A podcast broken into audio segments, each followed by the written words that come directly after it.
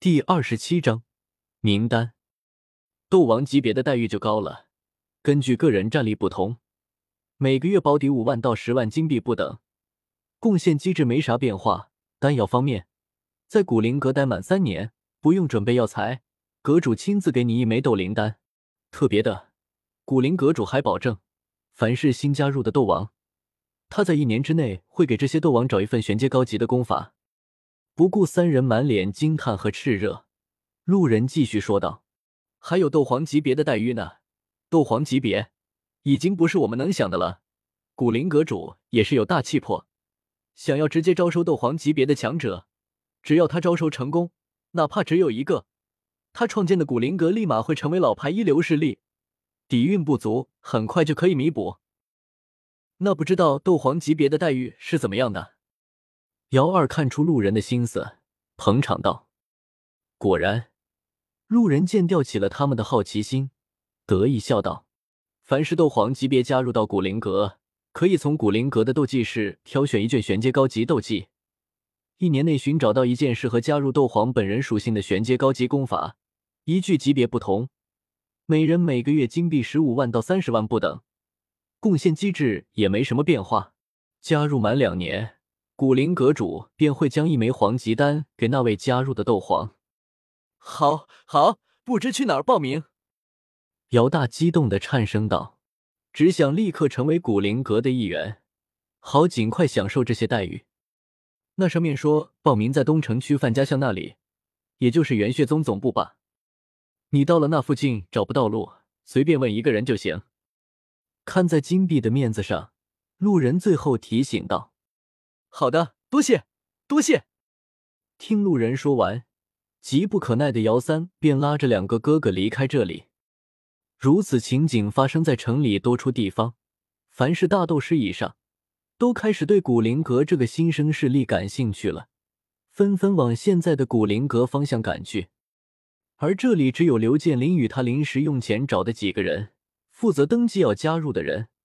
虽然城里很多人都希望能加入古灵阁。但招收实力大斗师以上，便卡死无数人。整个木之城，将那些别的势力的大斗师级别以上的算上，也不超过五百人。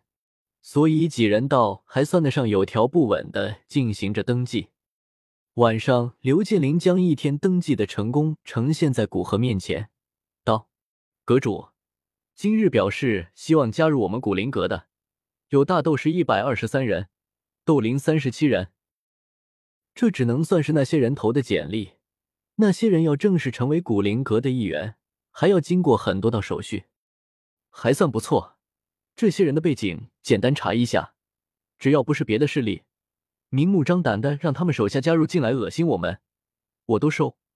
我相信，在我的银元攻击下，这些家伙迟早会自己将实情说出来。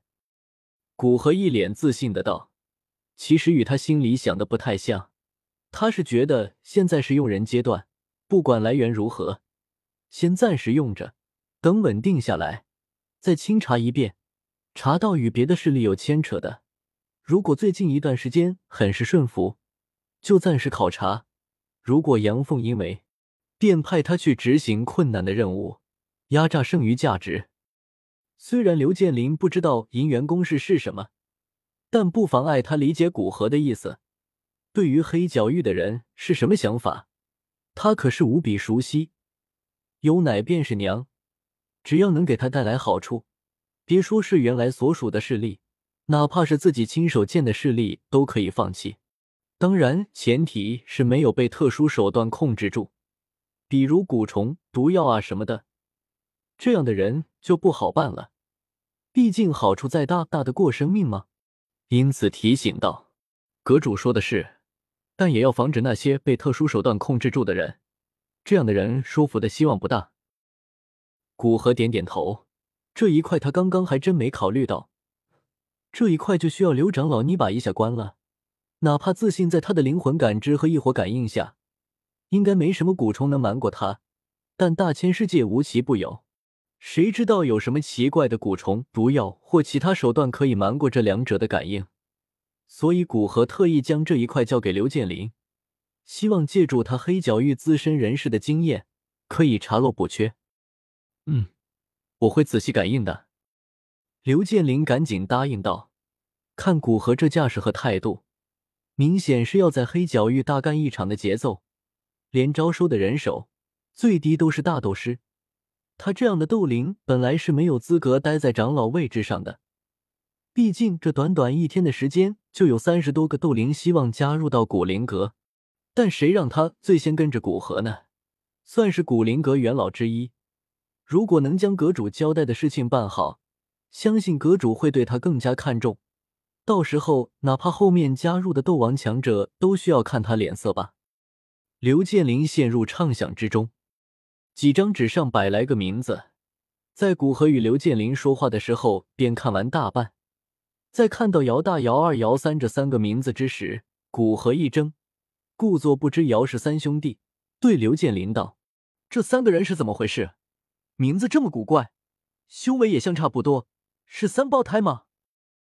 阁主，这三位是亲兄弟，应该不是三胞胎。